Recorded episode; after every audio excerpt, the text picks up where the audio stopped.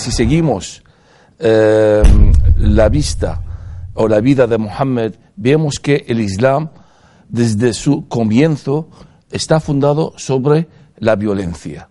Está fundado, eh, se, ha extendido en todo el mundo por el filo de la espada. Mohammed o el Islam nació en la Meca en el año 610. En 622 Mohammed se fue con sus seguidores al Madina. Cuando llegó al Madina, el Madina estaba dividida a dos partes.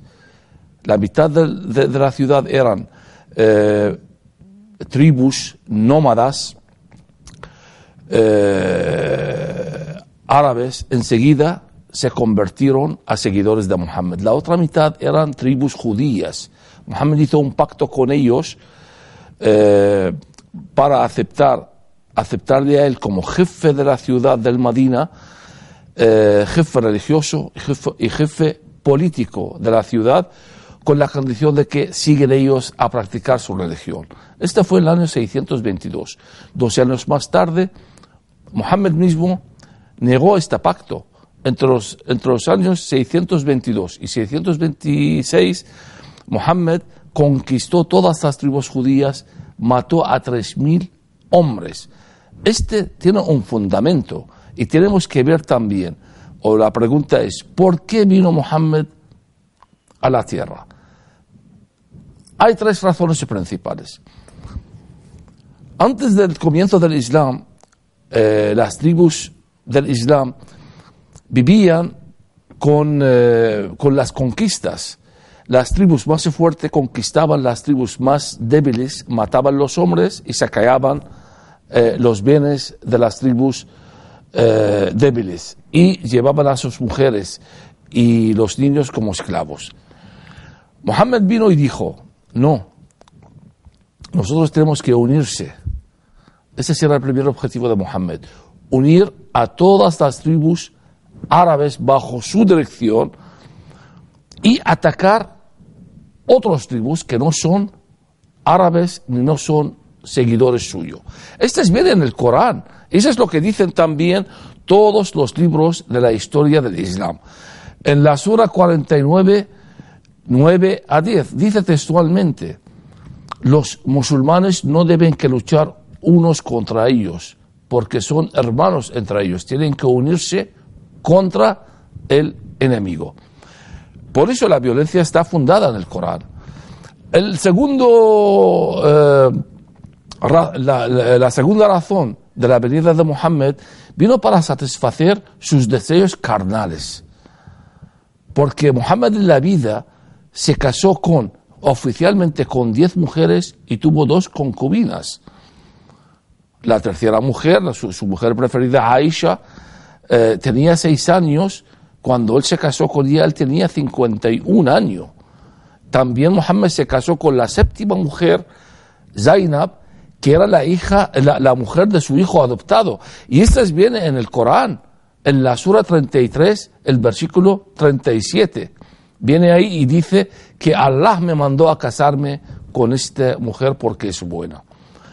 También Mohammed, cuando atacó a los pueblos judíos entre los años 624 y 626, eh, cuando dije anteriormente, mató 3.000 hombres y llevó a las mujeres como cautivas, entre ellas eh, Yuría, la octava mujer de Mohammed, y Safía, la novena que mató a toda su familia. Estas dos mujeres estaban casadas, tenían maridos, hijos, hermanos y padres. Mató a toda su familia y se casó con las dos. Y tuvo relaciones sexuales eh, con 43 eh, mujeres, en total 55 mujeres. Libro antiguo en árabe y aquí cuenta todas la historia de las mujeres de Mohammed. por lo tanto, el Islam mismo cuenta esta historia. Yo, por, dónde voy a traer estas informaciones? He leído los libros antiguos del Islam y todos estos libros cuentan lo mismo. Y luego, el objetivo principal del Islam es extender en todo el mundo. es imponer su idea. Y eso es lo que dice el Corán, la Sura 9:33. El Islam debe de ser eh, por encima de todas otras religiones y conquistar toda la tierra. Sí o sí, por la buena o por la mala. Y todos recordamos, si cogemos la historia del Islam, eh, Mohammed en la vida conquistó todas las tribus judías en la península arábica, se extendió en el Islam. Mohammed murió en 632. El primer califa ortodoxo, Abu, Abu Bakr, que era el padre de la tercera mujer de Mohammed, Aisha, y su amigo, eh, gobernó entre los años 300, 632 eh, y 634. Pero en estos dos años, Abu Bakr se preocupó y ocupó eh, a perseguir a todos los apóstatas que dejaron el Islam después de la muerte de Muhammad y mató miles, miles de personas que estaban allí en la península. El segundo califa ortodoxo, Omar, que era también el amigo de Muhammad y el padre de la cuarta mujer de Muhammad, Hafsa. Eh, Omar Gobernó diez años, entre los años 634 y 644. Y gracias a Omar se extendió el Islam en toda Mesopotamia y el norte de África. Omar conquistó Irak en 637, eh, Siria 638, Jerusalén 640, Egipto 641. Persia 642 y a partir de Egipto ya se extendió el Islam en todo el norte de África, matando, conquistando, obligando a todos los habitantes de estas tierras, que estas no son tierras árabes musulmanas, son tierras bíblicas. Mesopotamia es tierra judía cristiana, obligando a los judíos y cristianos a convertir al Islam y aplicando el un verso del Corán. Voy a leer uno directamente del Islam. La Sura 9, el versículo 29. Y dice textualmente, combatir contra quienes habiendo recibido la escritura, son los judíos y cristianos, no creen en Dios ni en el último día, ni prohíben lo que Dios y su enviado han prohibido, ni practican la religión verdadera, hasta que humillados pagan el tributo. Y esto es lo que hicieron ISIS cuando llegaron. ISIS, todo el mundo habla de ISIS que es un, es un grupo radical islámico, pero si ISIS hizo lo que hizo Mohammed, lo que hicieron todos los califas anteriores, vinieron y quisieron obligar a los judíos y o los cristianos de Irak o de Siria a convertir al Islam. Y si no convertís al Islam, tenéis que pagar el tributo. Y eso es lo que hizo Omar. Y eso es lo que hacía también Mohammed en su vida. Y todos recordamos también las, las, matanzas eh, del genocidio armenio en Turquía. Entre los años, la gente habla solamente de la matanza de los armenios después de la Primera Guerra Mundial, pero la matanza no empezó ahí, la matanza empezó mucho antes, desde el año 1850 hasta el 1924 los musulmanes, los otomanos, mataron casi tres millones de cristianos, armenios, asirios y caldeos, mi comunidad, mi gente. Y nadie habla de ello. Hasta hoy día Turquía niega de pedir perdón sobre ello. Si investigamos la historia de España, en, en España, ¿qué hicieron los musulmanes? En el siglo 11, entre los años 1033 eh, y 1066, mataron casi 20.000 judíos en Córdoba. Y nadie habla de ello. Esa está en la historia. Y también persiguieron a los cristianos, obligándoles a convertir al Islam y casándose con, mujeres cristianas, obligándolas a convertir al Islam.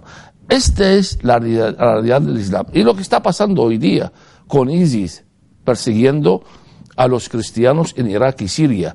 Entre los años 2011, cuando llegaron los hermanos musulmanes a gobernar en Egipto, hasta el 2013, mataron casi 5.000 cristianos coptos, destruyeron casi 58 iglesias y hasta hoy día los, los cristianos coptos están, están sufriendo ataques por los hermanos musulmanes.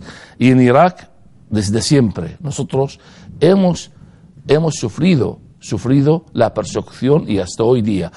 En la época de Saddam Hussein había casi 3 millones de cristianos en Irak. Hoy día no quedan ni, llegan a 200 mil. La mayoría tuvieron que escapar dejando todo lo que tenían y escapar del país. Y esto es no porque algunos dicen, hombre, esto no tiene nada que ver con el Islam. ¿Cómo no tiene nada que ver el Islam? Está fundado sobre las leyes islámicas, porque todo lo que hacen ellos fundan sus hechos sobre el Corán. La Sura 2, el versículo 191. Lo leo textualmente. Hay 255 versículos violentos. Animan a matar a los judíos y cristianos en el Corán. Y el Corán es la palabra absoluta de Allah. Todo musulmán tiene que aplicar estas palabras.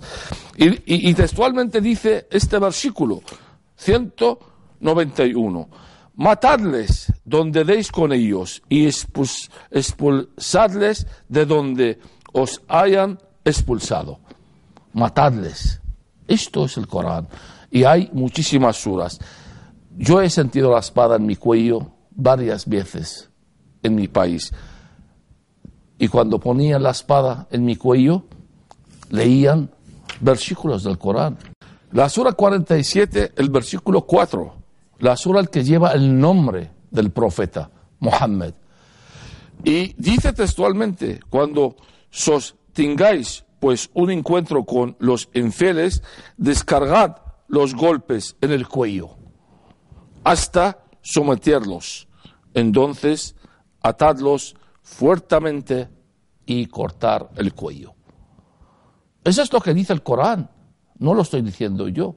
Y los musulmanes lo que hacen es aplicar esta ley islámica. Por lo tanto, la violencia del Islam está fundada sobre las fuentes de la ley islámica. Es que viene desde el origen del Islam.